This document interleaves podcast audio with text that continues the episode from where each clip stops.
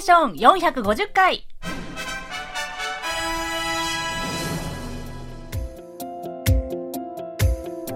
リスナーのリクエスト曲とともに気になるとっておきの韓国を紹介するソウル発情報番組土曜ステーション。進行役のナビこと超ミスです。リスナーの皆さんこんにちは。アニョンセヨ土曜ステーション本日ついに放送450回目を迎えました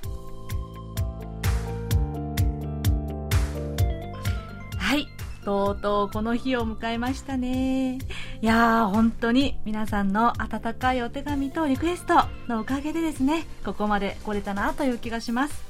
今日は皆さんから送っていただいたお便りからこれまでの放送を振り返りつつ、後半ではですね、尾形先生もお迎えしてトークを繰り広げる予定です。えー、では早速1通目のお便りをですね紹介したいと思うんですが、えー、埼玉県の杉原君江さん450回並びにナビさん50回放送おめでとうございます早速ですが一番印象に残る放送はナビさんが初めて登場した第1回目ですとても緊張して心細さや一生懸命さが伝わってきて私は応援したくなりました언니가지켜줄게요 お姉さんが守ってあげるよ、と 思っちゃいました。何気ない日常生活のお話も好きです。これからも末永くよろしくお願いします。とのことです。はい、オンニー 頼もしいですね。本当に。いやいや、皆さん、第1回目の私の初回の放送、お聞きになりましたかね？覚えてらっしゃいますか？実はね、こんな感じだったんです。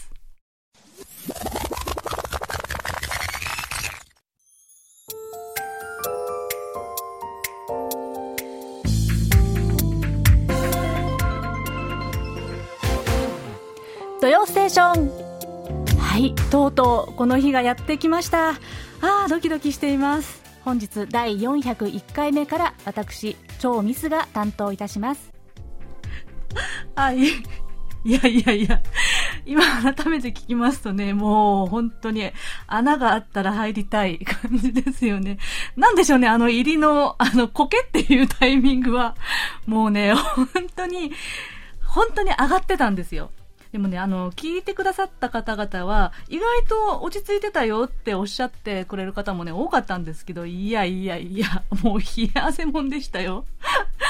いやー、でもね、本当に杉原さんがおっしゃってくださったみたいに、ちきゃちゅっけよと。見守っててあげるよというね、皆さんのおかげで、本当にだんだん、こう、リラックスしてね、できるようになりました。はい。では、えー、今日最初の曲は、BTS ファンのナビさんへ ということで、えー、杉原君江さんがリクエストしてくださったバンタンソニョン団 BTS のランで、今週の土曜ステーションスタートです。最後までお楽しみください。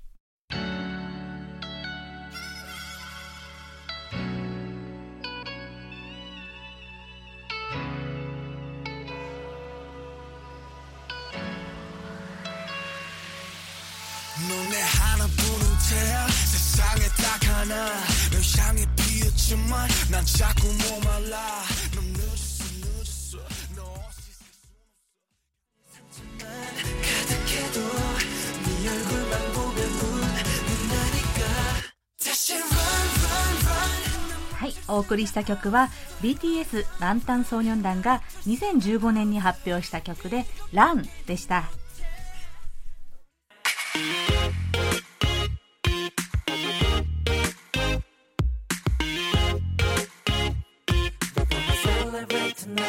はい。それでは、これまで募集してきたナビの土曜ステーションで一番印象的だった話ということで、本当にたくさんのお便りをいただきました。いやーもうね、本当に感謝感激ですよ。本当にね。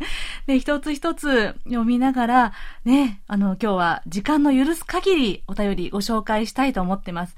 内容全部をね、読み上げることはちょっとできないですけれども、できるだけたくさん、そしてちょっと近い内容をね、こうまとめてご紹介したいと思います。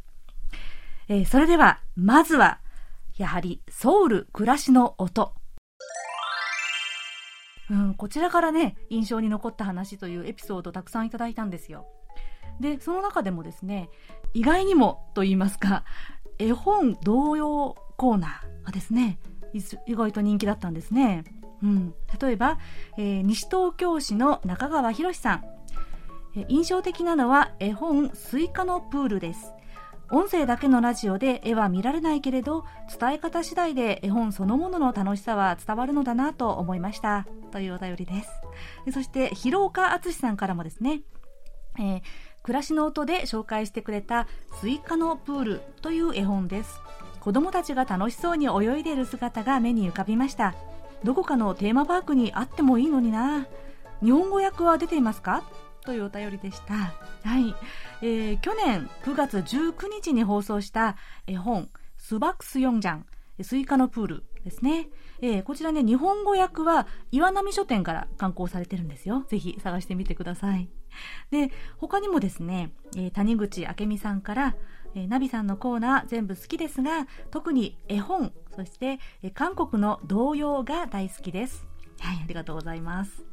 え、それから、ラジオネーム、どんぐりころころさんからも、えー、童謡、絵本の紹介が特にお気に入りです。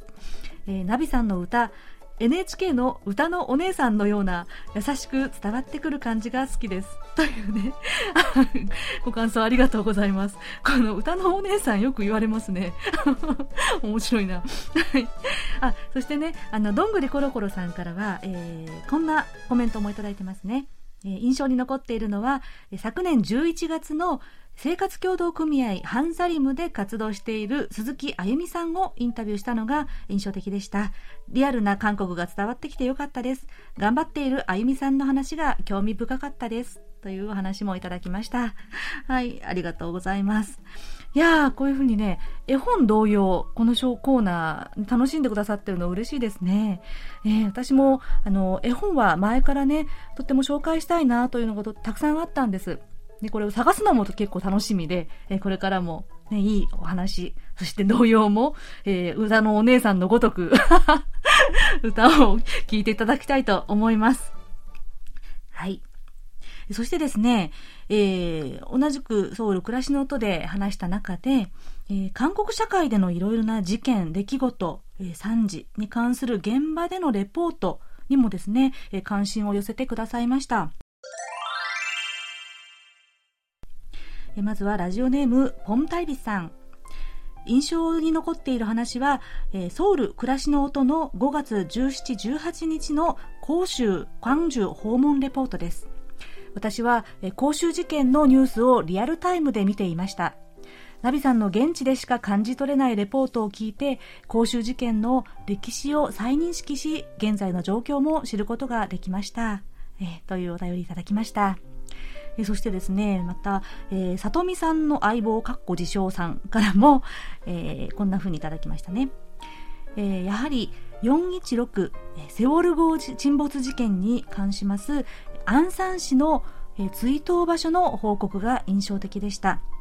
なかなかコロナ禍が収束しないと訪問できませんが、来年には訪韓したいと思っています。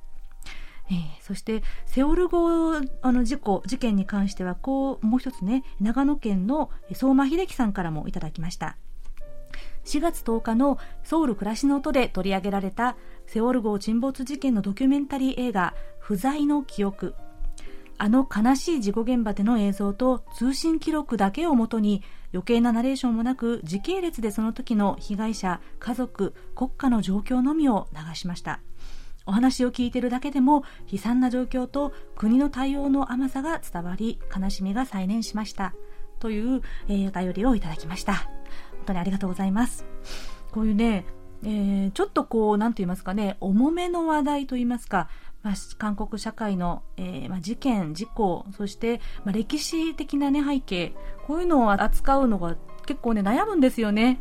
うん。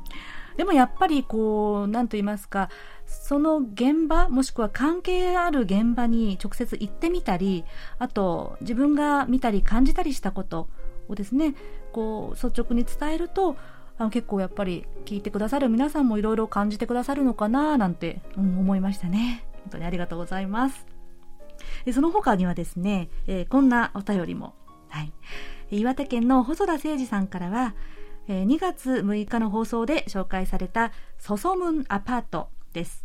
築50年のアパートがソウルのど真ん中に堂々と風情あふれる姿で立っている。放送を聞いた後すぐに画像も検索し、その姿に圧倒されました。はい。えー、そして、京都府の関正則さん。5月8日の、えー、ソウル暮らしの音で非対面で中古品の売り買いができるパラバラの話題です。フリマの自動販売機があるのがとても先端だなと感じました。日本でもこのような仕組みをやればきっと売買が安心してできると思います。とのことです。はい、ありがとうございます。えー、こういうね、ソウルの街中で、えー、ふと目についたものとかをですね、え、紹介したものを覚えていてくださったっていうのもとっても嬉しいですね。本当にありがとうございました。えー、そして、このソウル暮らしの音、こちらのコーナーですけれども、このコーナーそのものに関する感想もですね、いただきました。えー、及川克明さん。ナビさんが MC を始めてから開始されたソウル暮らしの音。この番組はタイトルを変更されては？などの提案がありましたが、それに対してナビさんならではのこのコーナーにかける意気込みとポリシーをお話しされたことが印象に残っています。とのお便りでした。えー、それから、えー、お便りモンスターおたもんこと松本拓也さんからも、えー、ソウル暮らしの音は韓国の方、韓国に住む日本の方も含めて日々の暮らしの息遣いが本当によく伝わってくる実に多彩な内容で充実した内容を積み重ねていることを改めて感じることができましたというお便りをいただきましたはいいやー、嬉しいですね。えー、このソウル暮らしの音というタイトルは、まあ、音って書いてあるのに、音の、音があまり流れないねというご意見もいただいたんですね。ですが、この音というのは韓国語でソリというんですけども、このソリには音だけじゃなくって、言葉とか話、噂、知らせとかね、ニュース、そういう意味もあるんですね。なので、まあ、暮らしの音、暮らしのソリということでいろんなお話を伝えたいなという思いを込めたんです。まあ、あとはあの、暮らしの音、暮らしの音 というのをかけているという話もね、ついでにしましたけれども、えー、まあできるだけね、今後もこういう、まあ、音というのもね、ちゃんとこう込めて、ラジオですから、えー、そういうのも交えまして、えー、まあ、ちょっとした話とか、こう言葉に関するエピソードなんかもね、もう何でもありで紹介していきたいと思っています。そして次に、えー、お便りコーナー。こちらについてもね、内容をたくさん挙げていただきました。えー、まず、森田健さん。ナビさんになった時からリクエストしたい曲が多くなりました。特に3月にダメ元でリクエストしたイー・ソイギさんのハピネスが流れたことにはびっくりしました。また、メッセージが紹介された時に、イー・スルギさんの妹さんがイー・ハニさんであると初めて知りました。ということでした。はい、イーハニさん、女優のね、エクストリームジョブの、えー、に出演されていたイーハニさんですね。そして、え福岡県の松尾純一さん。2020年12月12日放送で私が韓国歌謡コンクールで結果が全くダメだった時にミスさんから優しく励ましていただいたことです。今でも忘れません。というお便りです。えー、そして続きまして、谷口正さん。なんといっても第1回目のナビさん担当のお便りコーナーです。ナビさんへの激励と私の若い頃の在日韓国籍女子との交際の話をご紹介いただきましたね。はい、そうでしたね。はい。えー、そして山口県の清水正史さん。3月20日放送のナビさんに誕生日カードを送って大変喜んでもらえたことです。私も嬉しかったです。放送で誕生日の紹介がありますが、他のリスナーの皆さんはよく覚えていらっしゃいますね。リスナーさん同士のつながりもあっていいなと思います。はい。えー、続いてどんどんいきますね。えー、ラジオネーム、メアリさん。ナビちゃんが文学翻訳のクラスに通い始めたというお話をされた翌週に、リスナーから、ナビちゃんは翻訳よりも本を書かれた方がいいというアドバイスを受けたことです。ラビちゃんとリスナーの良い関係が伝わってきました。はい。本当にありがとうございます。そうでしたね。えー、そして、えー、岩手県の伊藤浩一郎さん。この放送を聞いているリスナーさんは様々な業種やそれぞれ違う環境で生活しているので皆さんのお便りを聞くのがとても楽しいですリスナーさんのお便りに対する反響のお便りもぜひ積極的に採用してリスナーさん同士の交流ができたらというのが私の希望ですはいというふうにね一気にご紹介しましたがはい本当にねこういう自分の手紙を読んでもらって嬉しかったっていう話もたくさんありましたし、また同時にね、他のリスナーさんの話にもとってもこうね、興味深く聞いてらっしゃるんだなって改めて思いましたね。うん。ね、こういうお便りに対する感想とかね、こういうリスナーさん同士のやりとりっていうのは本当に楽しいですし、こう意味があるなと思います。もうこういうのを聞きまして、本当にもっともっと交流ができるようにね、配慮していきたいなと思いましたし、皆さんからもね、どんどんこの日々の何気ないエピソードとか、こんなことがありました。こんな体験をしたよっていう話、大歓迎です。そして、それに対するね、感想なんかも送っていただけたら、ぜひ積極的に取り入れたいと思います。えー、そして次に、のっぽさんの歴史ぶらり旅。こちらもですね、やっぱり人気高いですね。はい。えー、ジャッキーさんからは、6月25日放送の韓国東韓府と中央情報部があった南山印象に残りました南山へは何回も行っていたのにこれほどの歴史があろうとは思わずため息が出てしまいました。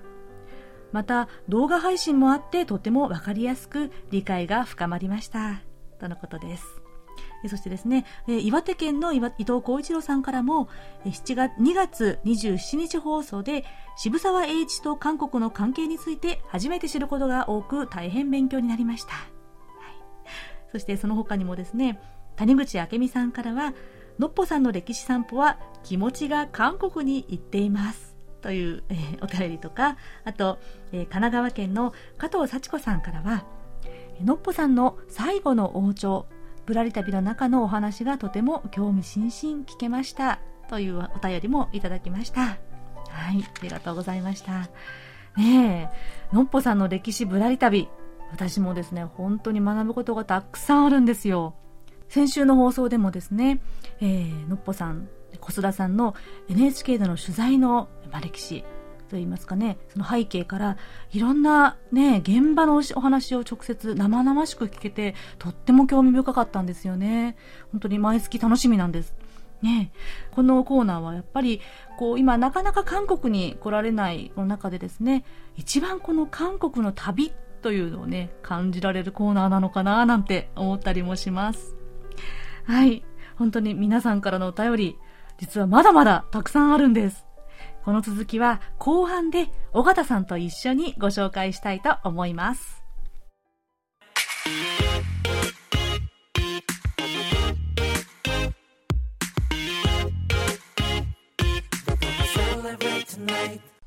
それではこちらのコーナー行きましょう。空耳ハングルはい。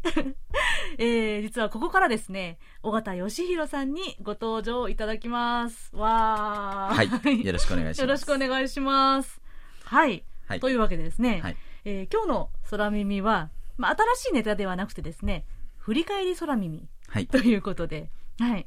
実はあの、リスナーの皆さんから一番印象的だった話ということで集めたお便りの中に、あの空耳ハングルを上げた方が結構多かったんですよ。はい、えー、で、まあ、いくつかちょっと紹介しますと、えー、ラジオネームメアリさん。空耳は大好きなコーナーです。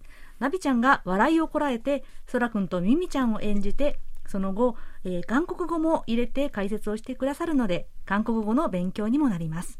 最近は韓国の音楽を聴きながら私もネタを探すようになりました。というねお便りもありましたし、はいまたね、あの、千葉県のラジオネーム、ジェレミー・キサラギさんも、そらくんとミミちゃんのやりとりが面白いです。というお便りもありました。ね。そしてですね、岩手県の伊藤浩一郎さんからはこんなお便りが。えー、1番ということでは、盛岡の細田さん、そしてポンタイビッツさん、そして、えー、新潟の藤沢さんの空耳はすごいです。私はこの方々3人を空耳ビッグ3と思っています。はい、えー、聞いたことあります？え、毎回聞いてます。あ毎回聞いてらっしゃいますか？毎回、ミースさんが、えええー笑いをこらえながら やってますよね。そうなんですよ。大変なんですよ。あの、笑いをこらえるのが。でですね、本当に面白いネタがいっぱいあったんですけど、その中で今日は、この伊藤浩一郎さんが、これはすごかったと挙げてくださったうちの一つをですね、空耳ハングルを振り返って再現したいと思います。はい。はい。そこで、えー今日は特別に、尾形さんにもご登場いただいて、はい。はい。いつものように、韓国人のそらくんと日本人のミミちゃんの、えー会話ということで、はいえー聞いてみたいと思います。私がソラくんですね。はい。ミミちゃんやりたいですか？あソラくんでいいです。はい。じゃあ、そういう役割で。はいでは早速いきますね。ある日、ミミちゃんがそらくんの家に遊びに行くと、そらくんが難しい顔をして何かブツブツ言っていました。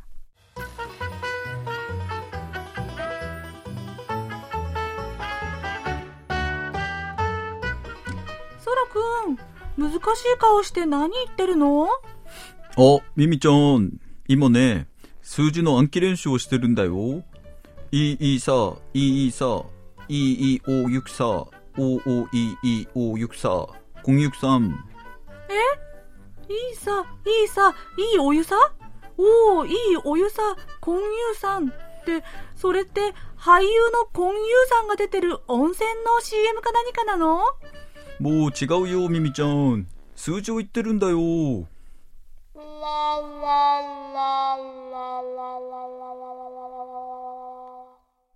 はい。ということで。はいいやー、これ今、史上最強に笑いをこらえるのが大変でした。こちらはですね、えー9月12日放送の空耳ハングルで、えーラジオネームポンタイビスさんがご投稿くださった空耳ハングルでした。はい。はい。いかがですか？コンユーさんね。コンユーさん。はい。コンユーさん、実際見たことあるんですけどね。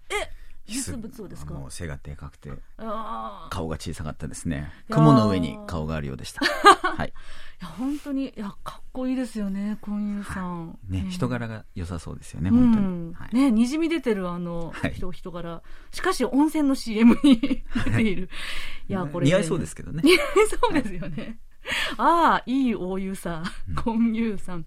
あの、尾形さんの中でのサラくんのキャラクターというのがね、よくわかりました。はい。こんな感じなんですね。はい。以前もやった時、ええはい。こんな感じだったかとこん思います。な感じだったんですはい。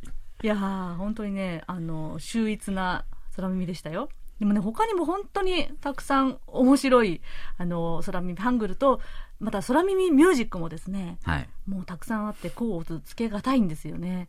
私は毎回、あの、ミュージックは本当に感心して います。これを。よく探してくるなと。はい。ね本当に。最近は音楽を聴きながら探すようになりましたともね。いや嬉しいな。と そういう聴き方もまた。ね。というのもありますのでぜひこれからもねどんどん楽しい空耳ハングル空耳ミュージックご投稿お待ちしてます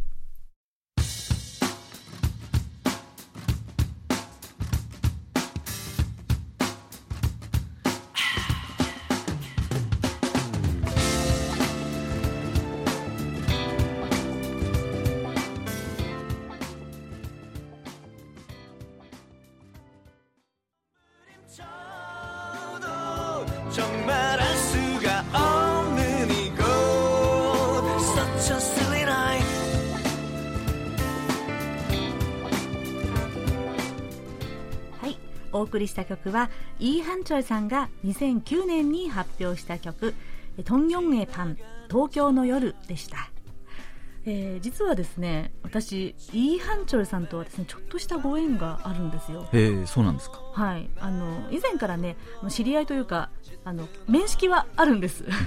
あのイー・ハンチョルさんとね。はい。はい、で去年この「土曜ステーション」の進行役に決まりましたというあのひまわりさんからのお電話をいただいたその日にはい。その日にというかその直後にですね、なぜか偶然道端でばったり班長さんに会ったんです。偶然、そう。でその時私はもう土曜ステーションが決まったということで嬉しくてちょっとハイテンションになっていて 思わず班長さんににラジオのパーソナリティに決まったんですってその場で訴えちゃったんです。唐突に。唐突に。はい。まあ、班長さんは、すごいねって言ってくださったんですけど、まあ、そんな縁でね、はいあの第1回目ハンチョルさんイーハンチョルさんのスーパースターをかけさせていただいたんですよ。はいというわけで、えー今日、え2曲目の曲としてイーハンチョルさんの「トンギョンエパン東京の夜」をおかけしました。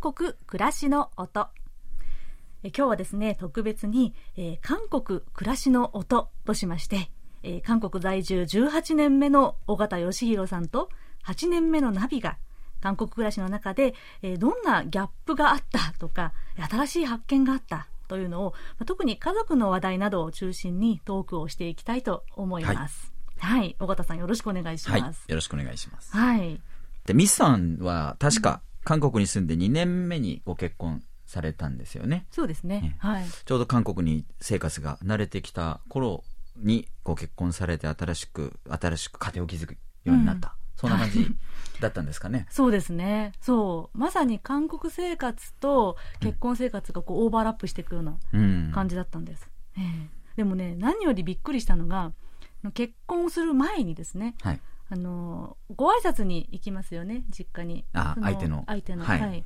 で、まあ、彼とお付き合いして1年経つか経つないかぐらいの頃に、じゃあそろそろ、まあ、ご挨拶をということでうん行ったんですけれども、いや、まあ、遠い。だけどすごい田舎だったという。そうなんです。ええ田舎なんですよ。あの、ソウルからはですね、高速バスを乗り継ぎをして、はい。最低でも6時間かかるの。あ混むと8時間ぐらいかかる。8時間はい。チョルラ南道のあ。はい。一番端っこ、はい。南の。南の端っこにある、まあ村なんですねう。んで、着きましたら、本当に田んぼの真ん中にポツンと実家がありまして、まあ、隣のお家のその隣は牛舎というね、牛がもーっと鳴いている感じだったんです。で、まず、ああ、田舎、本当に噂には聞いてたけど、田舎なんだなと思った東京育ちですもんね。そうなんです都会っ子。都会っ子なんです、私が。また、あんまりそう見られないんですけど。であその田舎で暮らしたことがなかったのでう、んまずそれのギャップというか、うん感じたのと、あの、お家がですね、やっぱり昔風の本当に古い、あの、田舎のお家が、こう、この字にこう、はいはい。家があって韓国のね、ええ韓国のえー伝統的なそうなんです。家屋だったわけですね。まあ、でもリ、リノベーションといいますか、はいはいはい。中はこう現代風に台所とかもなってるんですけど、外見は本当にこう立派な監獄じゃなくて素朴な監獄あまあなんです。ソウルにはね、結構観光向けに、こそうそうそうう、綺麗にしうん。たそういう昔の伝統の家ありますけど、もううん。ずっと住んでたのをこう、補修しながら住んでるようなね。そう、リノベーションって言っちゃいましたけども、補修ですね。どちらかというとね。で、お部屋は一つだけですね、はいはい台所があって、お部屋があって、布団場がある。布団部屋がある。うん。なので、その、あの、今、兼、まあ、みんなで集まるうんところで、あの、寝るときはみんなで一緒に寝る。ああ、なるほど。結婚前なのに。はい、はい。もう向こうのご家族とご一緒に家族。と。ええまあ、遠いので、あの、日帰りはできないので、はい一泊をすることになったんですけど、まあ、その日の、ご挨拶をしたその日の夜に、まあ、お部屋にお母さんと、うちの夫になる人のお兄様と、あお兄さんもお。兄様も一緒にいらしたんですけど、しかも長男次男といらして、あそして夫、私という形で川の字で寝たんですよ。あ、なかなかすごいですね。はい、ですよね。はい。で私はそれを、まあ、あの韓国で結婚するということはいろんなギャップがあるんだなと思いながら、うんそう寝たんですけど、はい帰ってきてソウルのお友達に言ったらあの韓国育ちの私でもそれはありえないってうん 言われましたけどね。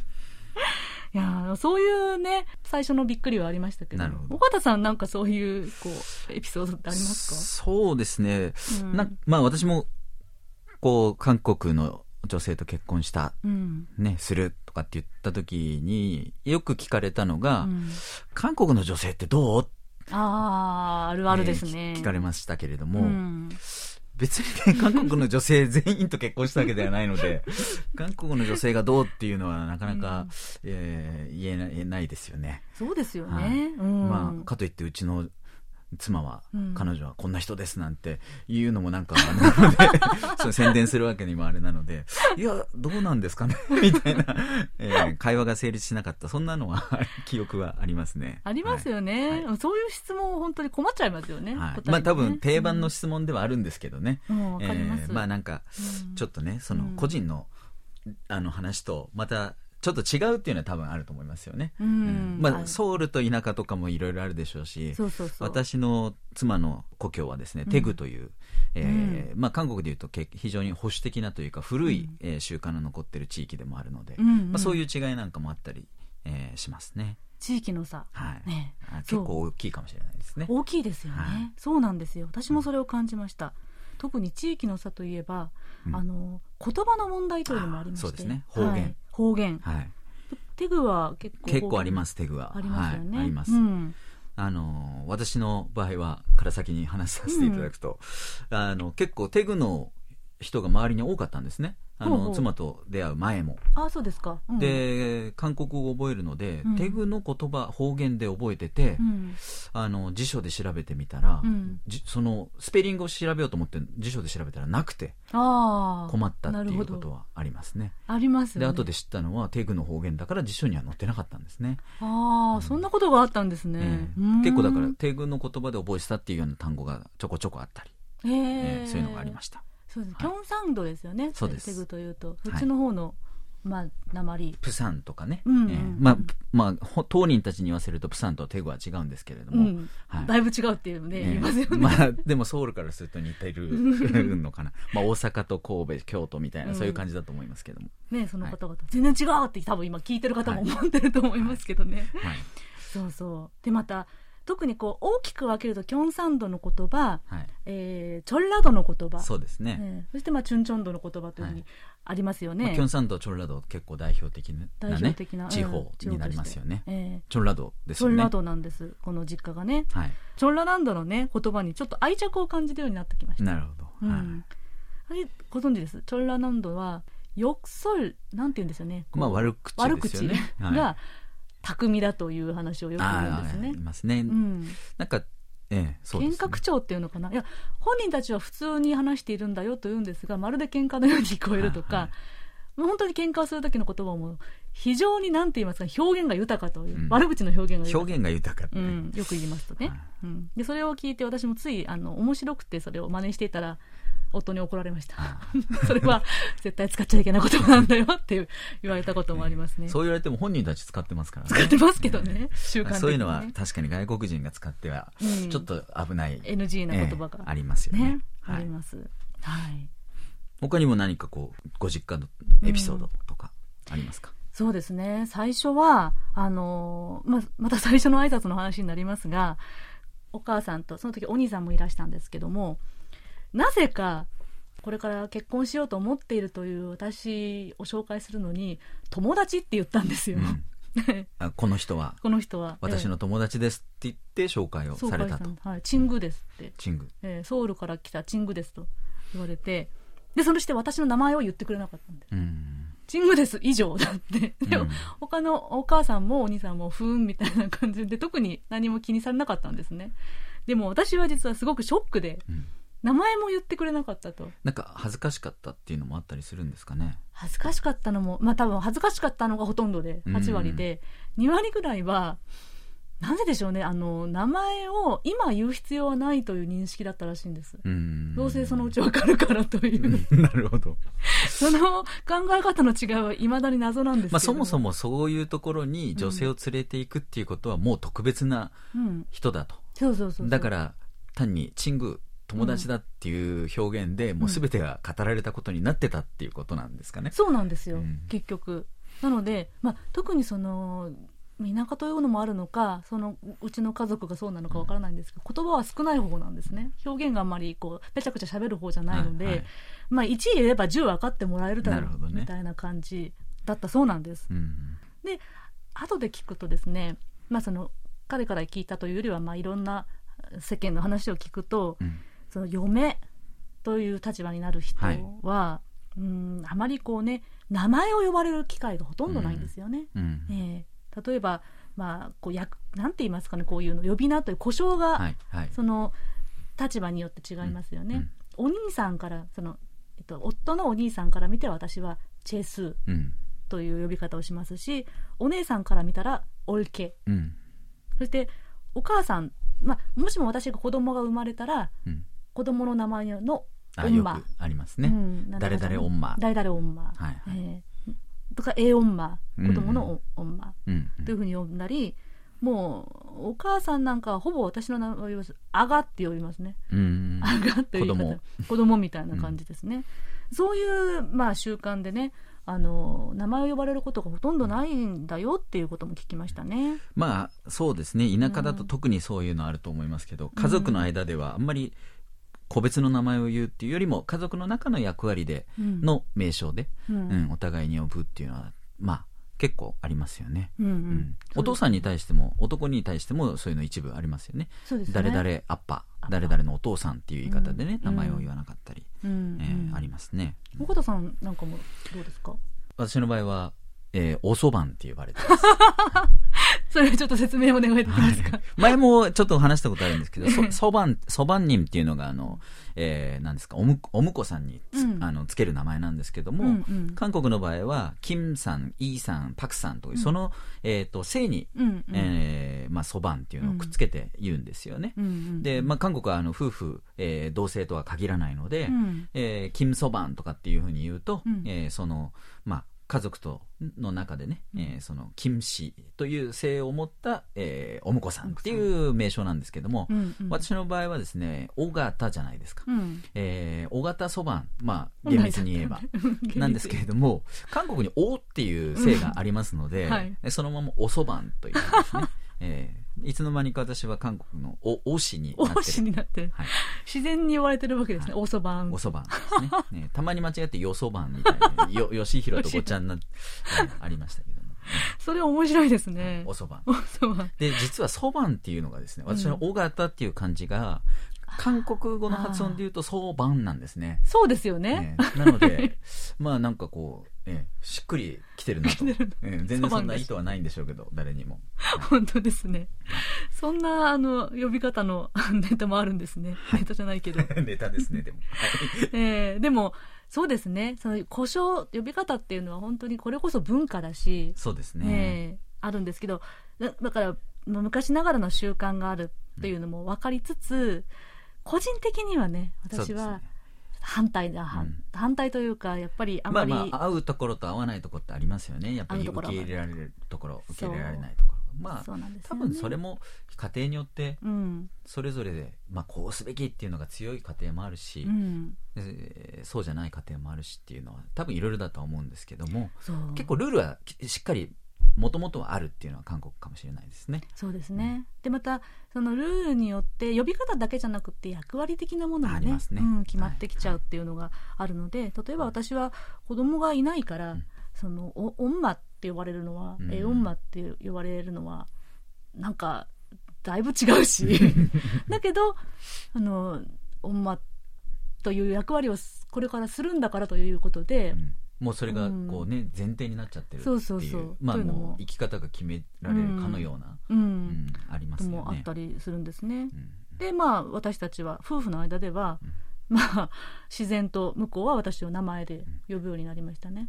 ううん。ん、はい。ということで、え今日はですね、えー尾形さんと一緒にソウル暮らしの音に代わって、韓国暮らしの音ということでですね、まああまり普段できない個人的な話、そうですね。私的な話を。ミスさんの、はい。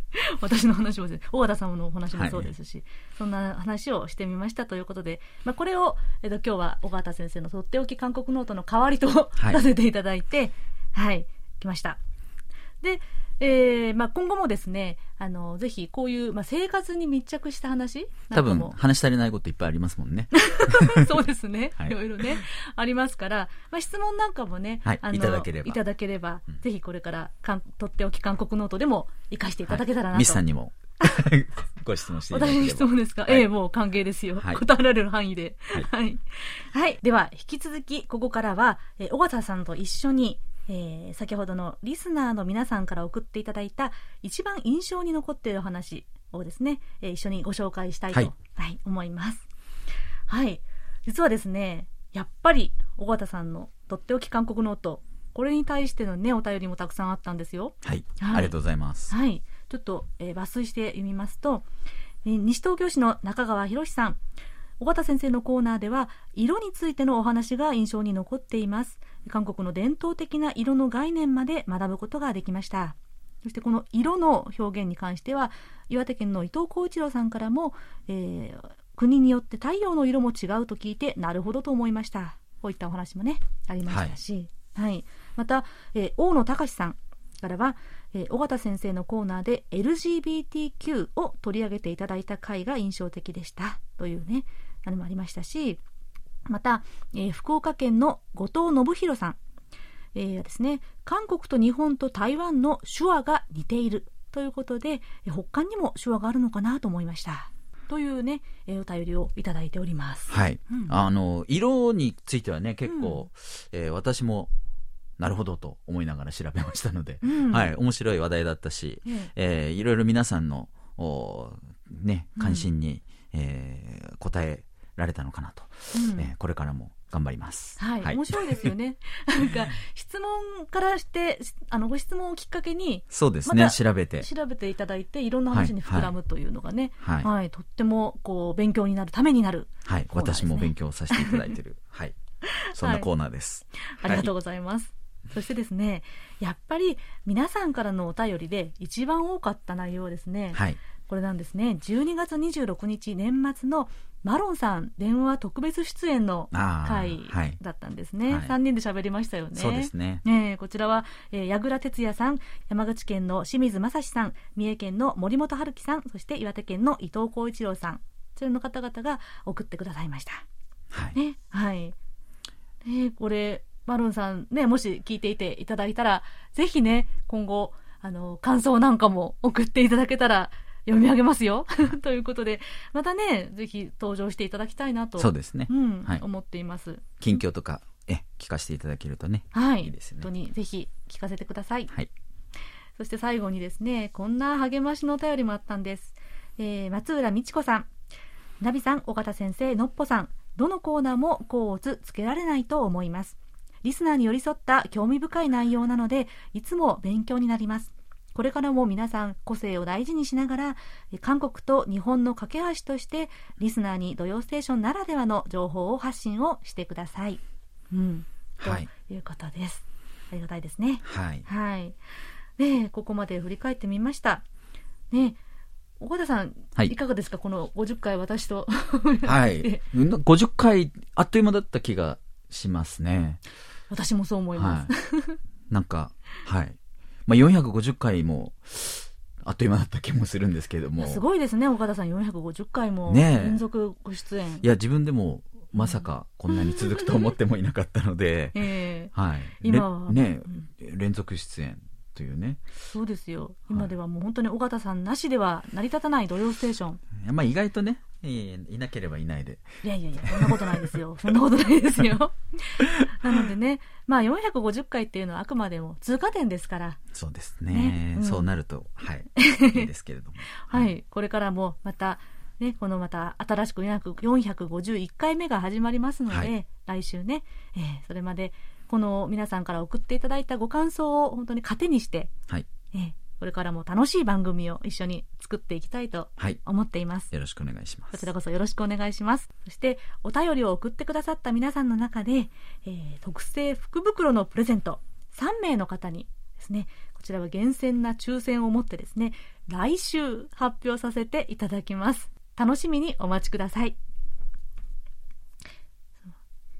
では、そろそろお別れの時間です。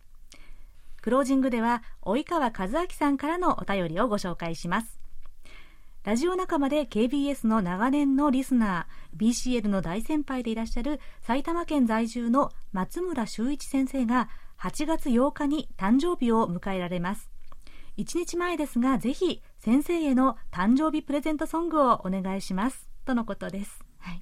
及川さんから松村先生への尊敬の心をこもったね、お便りをいただいたんです。松村修一先生、8月8日のお誕生日、おめでとうございますお。めでとうございます。はい, 생신 축하드립니다. それでは及川和明さんからのリクエストで松村先生へのプレゼントソングウェンディの「Like Water」をお聴きいただきながら今週の「土曜ステーション」お別れですお相手はナビこと超ミスと尾形義弘でした。それではまた来週もお会いしましょうアニョイケセヨ。 내 어깨에 기대 눈을 감